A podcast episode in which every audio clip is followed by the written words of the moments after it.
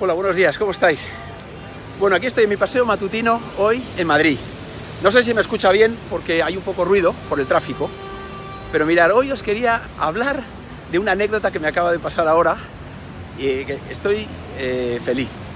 Eh, me, ha, me ha mandado un WhatsApp un amigo que yo conocí en redes sociales, eh, emulando uno de mis paseos matutinos, caminando por la playa, eh, haciendo un poco parodia, pero realmente hablando de un tema súper bonito y súper profundo, ¿no?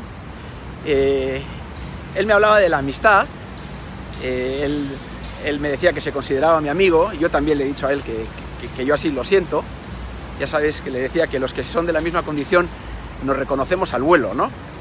Y esta es la, esta es la maravilla de las redes sociales, ¿no? Que como uno puede entablar una amistad intensa con alguien que, que, no se ha visto nunca personalmente.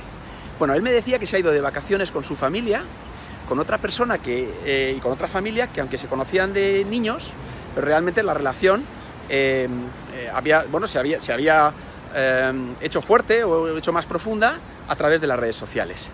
Y él me hablaba, mira Ignacio, y me he dado cuenta que la clave de la amistad recordando uno de los vídeos que yo escribí, que yo hice, eh, tiene que ver eh, con que la gente, o sea, con el, el, el aparcar el ego, ¿no?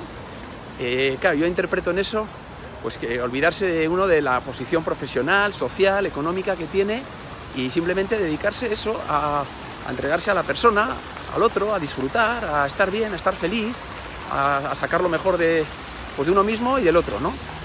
Y nada más, y me decía, jo, además nuestros hijos están disfrutando muchísimo, ¿no? Viendo nuestro propio disfrute. Y pues tan sencillo como eso, no sé, me ha encantado, la verdad.